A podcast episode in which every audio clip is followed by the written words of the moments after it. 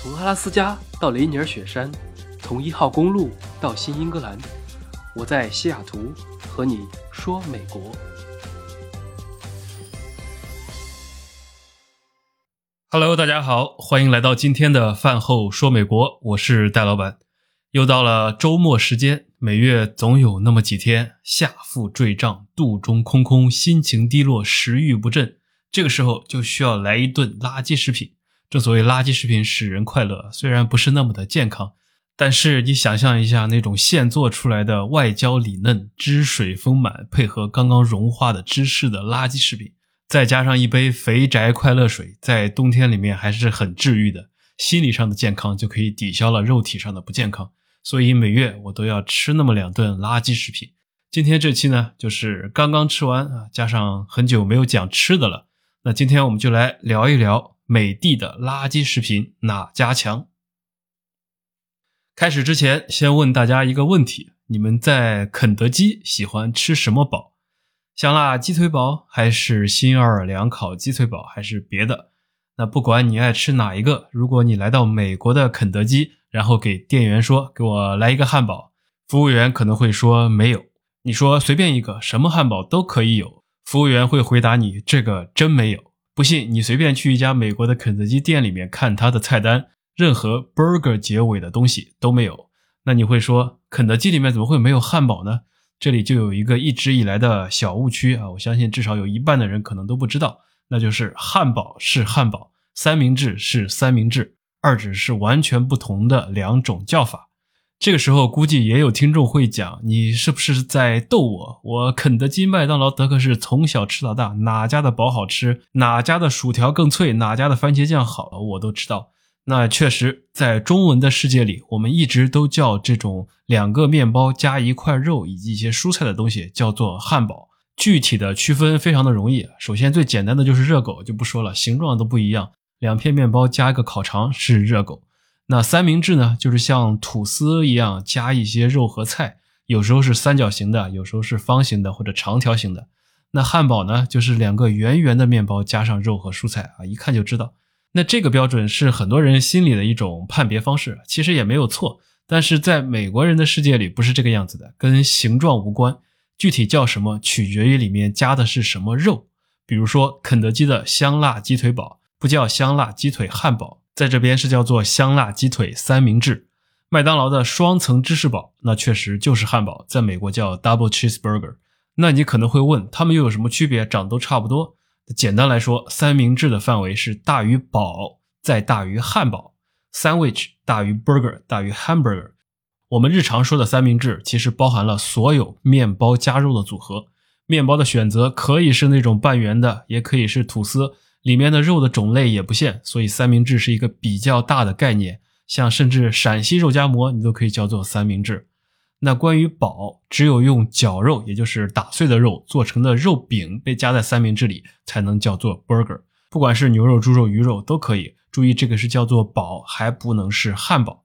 那这个堡里面呢，只有加了牛肉肉饼的，才能叫做 hamburger，也就是翻译成汉堡。除此之外的，都只能叫做三明治。这也是为什么在美国的菜单里面，肯德基里面所有加的都是鸡腿啊、炸鸡类，压根就没有牛肉，因此都是叫做什么什么三明治。麦当劳里面巨无霸和芝士汉堡里面都是牛肉饼，所以在美国的麦当劳里面也叫做什么什么汉堡。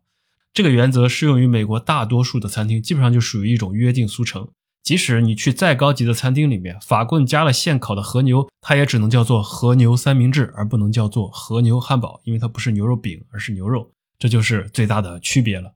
所以从理论上来讲，你可以把一个汉堡称之为牛肉肉饼三明治，但是反过来不行，不是随随便便的三明治都可以被叫做汉堡的。说完这个，你会不会觉得这也太夸张了嘛？不至于，不都差不多吗？其实如果换位思考一下，我们就很好理解了。假如一个老外跑到一家馄饨店里说来三两饺子，店主可能也会说我们这里没有饺子，你是要馄饨吧？还有，如果你跑到一家拉面店说来一份刀削，那可能也不太对。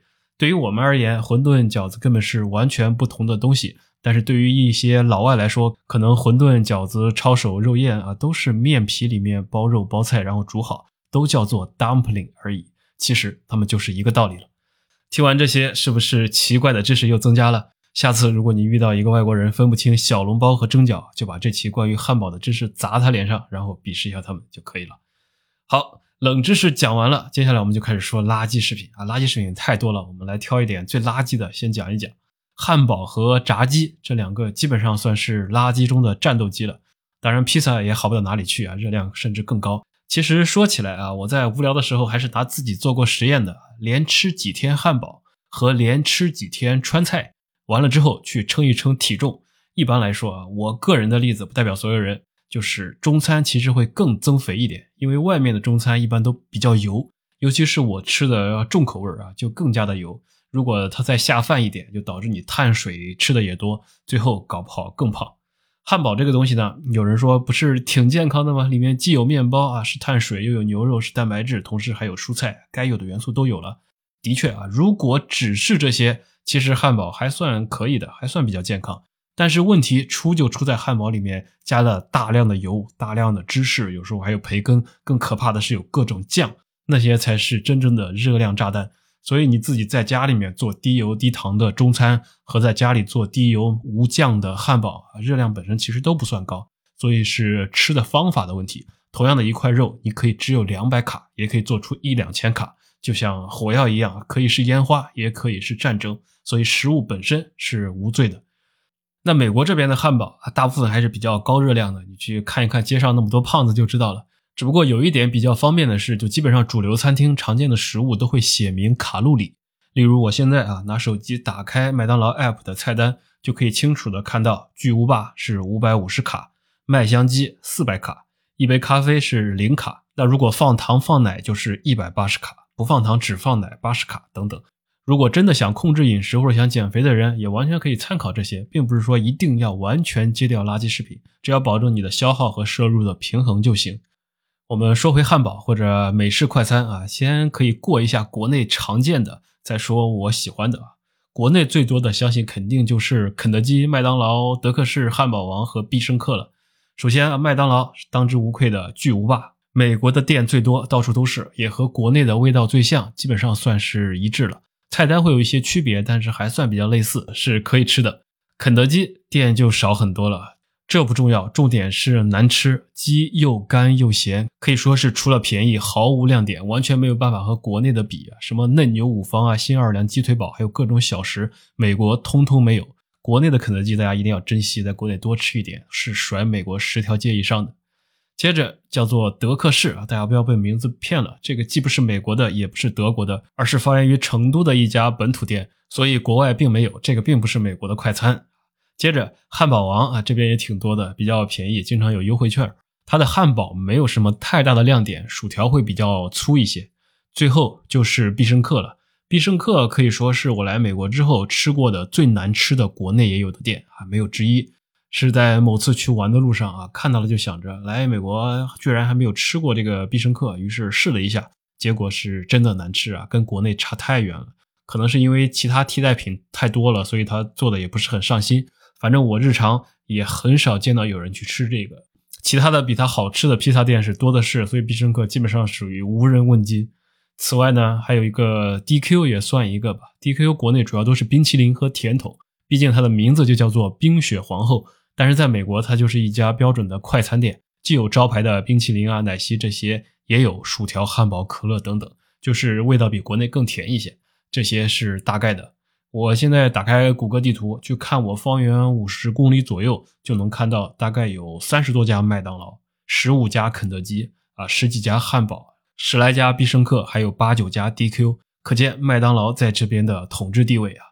但是在这些里面，除了麦当劳之外，别的我基本上都不怎么去，或者说去的很少，因为有太多更好的替代品，要么价格比你更划算，要么味道比你更好吃。所以选择是很多的，但是麦当劳其实还可以。麦当劳最大的亮点不在于它的食物，而在于一个概念叫做标准化。你可以相信它的水平，在纽约市中心和在鸟不拉屎的乡下都差不多，味道也都差不多，也不用太担心它的质量或者食物品质，全部都是标准化的一套。但是要说好吃，还是得看一看别的。那这里就可以开始说一说其他的汉堡品牌了。有些也开到国内去了，可能相对名气不像刚才那几个那么大那么多，但是味道真的要比他们好吃不少。打头阵的就是东西海岸的两强啊，东有 Shake Shack，西有 In Out。先说第一个，Shake Shack 是源自纽约的汉堡连锁店，它是从街边的一个热狗餐车做起，一直做到了现在。以前很不起眼，后来开始走高颜值路线，加上人与人之间的传播啊，带来了它现在的很火。它号称是使用百分之百的无抗生素的安格斯牛肉和有机绿色蔬菜为配料，心理上就给人一种比较健康的感觉。虽然它也是一种垃圾食品，他们家是把慢烤的肉饼和炒焦的洋葱搭配起来，就构成了独特的味道。想当年啊，这家店刚开到西雅图的时候，我都历历在目啊，就在市中心，每天都要排队。饭点基本上都是要排到门外去啊，等个二三十分钟都很正常。可见在美国本地它也是很火的。它的芝士波浪纹薯条很好吃，但是是个热量炸弹。另外包装比较好看，logo 好看，像手绘一样的招牌。它的整个装修看起来比较的小清新，摆脱了常见这种快餐食品的廉价感，也吸引了很多人的打卡拍照。很多店反而成为了网红店。这个品牌在二零一九年的时候，也在国内开了第一家门店，在上海新天地。那个场面是绝对不输于任何一家店的。当时凛冽的黄浦江的寒风也没有能吹走甘心排队三四五个小时的粉丝，甚至还有黄牛做起了代购，把美国价六美元一个的汉堡炒到了两百块人民币，居然还有人去买。不管他买的是为了吃还是为了拍照，反正当时很夸张，号称纽约网红店的鼻祖。甚至国内的一些食客还给它起了一个非常有中国特色的名字，叫做“西客堡”。它的价格也要稍微贵一点，一个经典汉堡好像国内是六十八，是麦当劳的两倍多了。美国大概就是六美元，也算是一个中等价格的汉堡，比麦当劳、肯德基、汉堡王那些贵一些。但是不得不说，确实是要好吃一些。比如说我最爱点的它的香辣烟熏培根汉堡，在芝士牛肉堡的基础上加入了香脆的培根和火辣的樱桃辣椒粒。那你一口咬下去，仿佛就是冬天里的一把火，让全身都温暖起来。它的薯条更是切的很有特色，是呈现出波浪锯齿状，外面焦脆，里面绵软，淡淡的品味，还有一点粗盐的咸香。如果你再淋上一层热热的 Shake Shack 的芝士，那更是满口的幸福啊！这家店除了美食之外，其实更多的是他们的理念，让它成为和其他快餐品牌区别开来啊！十年间也从一个麦迪逊广场的热狗变成了一个国际品牌啊！我觉得它成功可能主要有三个点：第一是主打绿色零添加的健康食材，算是汉堡界的清流；然后就是它的就餐体验，走一种稍微有点精致的餐厅风啊，提升了一点点品牌逼格。最后就是在社交媒体上啊，他的 ins 粉丝超过了五十万，宣传带货做得很好，导致到纽约去吃 Shake Shack 已经变成了城市观光的一个重要项目。所以正是其健康优质的慢快餐理念，使其所到之处都人气爆棚。国内现在北京、上海、杭州都开了店啊，今年上半年好像深圳也开了一家，喜欢的可以去尝试一下。现在也不用像以前那样排队了。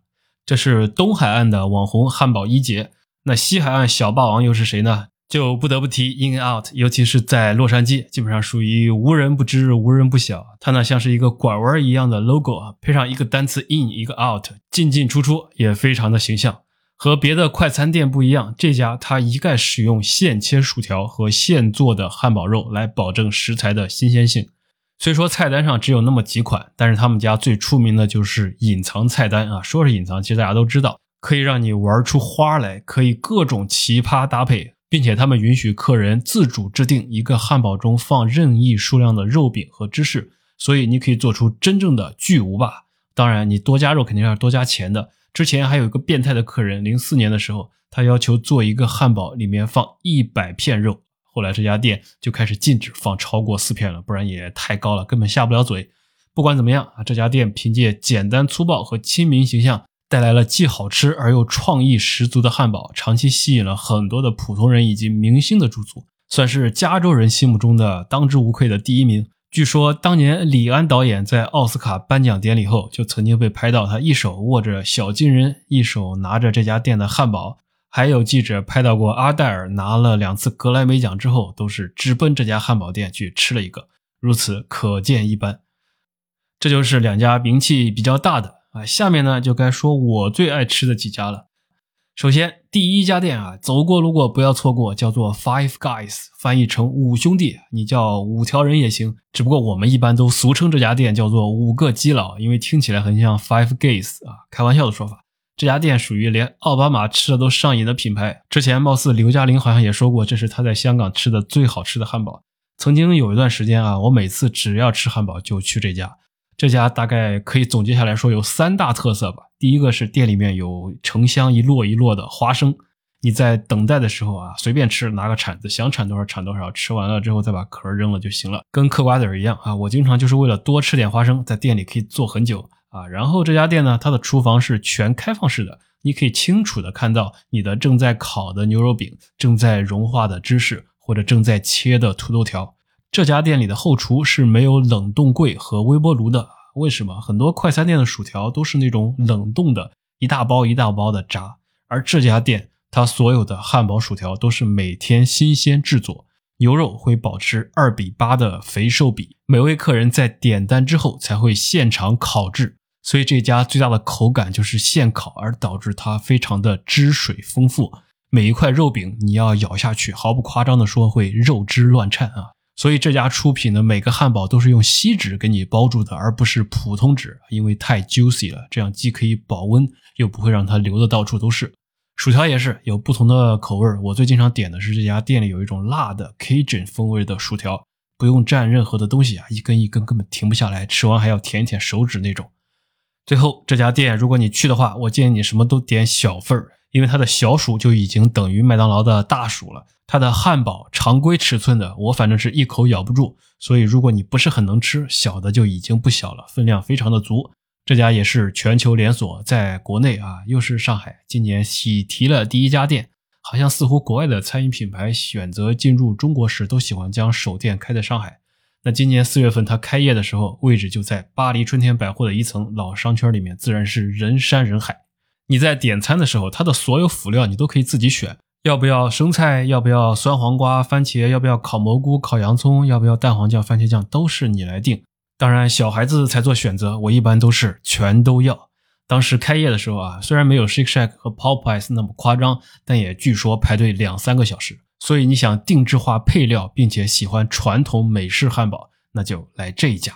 此外，我还喜欢吃一家叫做 Habit Burger 哈比特堡，它的招牌是叫做火烤牛肉特堡，听个名字就知道了，它的汉堡肉饼都是用明火烧烤出来的。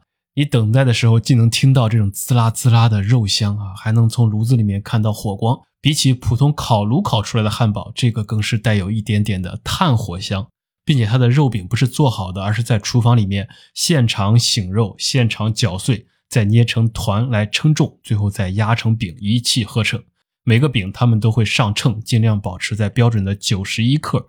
配料上面也是不加含糊啊，都是用当日新鲜出炉的面包。烤得麦香四溢啊！再用汁水饱满的熟成番茄和清香的生菜，加上新鲜翻炒的焦糖洋葱、秘制的酸黄瓜，还有快融化的奶香芝士，这么合到一起，就保证你每一口咬下去都是无敌的可口。再配上他们家的我爱点的红薯薯条啊，不是土豆做的，那是相当的停不下来啊！这个店在上海也是开了好几家。最后，除了这些汉堡之外啊，如果你喜欢吃鸡肉的，那在美国就一定不要去肯德基了，我都懒得吐槽它了。但是有另一家你一定不要错过，叫做 Chick-fil-A 啊，翻译成福乐鸡啊，又有福气又快乐啊，名字也很吉祥。它发源于美国的乔治亚州，然后风靡全国，现在有超过两千家分店。大家一看起源地哈，一般只要是美国南方发源的炸鸡都还可以啊，可能是那边最早那边的黑人比较爱吃炸鸡。那这家店就是以原味炸鸡堡还有薯格出名啊！注意他们家特色不是薯条，而是薯格，还有炸鸡块以及各种蘸料。其实我觉得他们这家店的灵魂是酱料，既有经典款，也有蜂蜜芥末酱，还有各种辣的选择。虽然它的汉堡看起来非常的简单，只有两片面包、一块厚厚的炸鸡排，还有两片腌黄瓜，价格也不贵。但是正所谓少即是多啊，去掉了这些复杂的点缀，反而更有一种去伪存真啊，回到汉堡最初的本色，这种返璞归真的感觉。至少我亚特兰大来的朋友都说这家才是他们的最爱。最后，我还是想说，每个人的口味都不太一样，每个地区其实也都有很多非常好吃的汉堡，只是说他们都在本地做，没有发展成为连锁，但是依然埋没不了好味道。比如说西雅图就有一家叫做 Dix 啊，非常的便宜。最小的汉堡只要两块钱，薯条也只要两块多。但是即使这样，这么不起眼的店，我还看到过比尔盖茨大半夜在那里排队吃。所以只要你善于发现，身边好吃的本地馆子非常的多，可能很多都在一些深街小巷之中等待着你的发现。好了，这就是今天的垃圾食品分享啊。说到底，汉堡只是众多食物中一个非常普通的选择。实际上，任何食物不合理的单独吃都可能出问题，所以没有真正的垃圾食品，只有垃圾的吃法。我现在已经吃饱喝足，开始消化了，感觉到大脑供氧不足啊！一口气说了这么多，那正在收听节目的你们，今天吃了什么好吃的呢？这就是今天节目的所有内容。感谢各位的收听，饭后说美国，我们下期再见。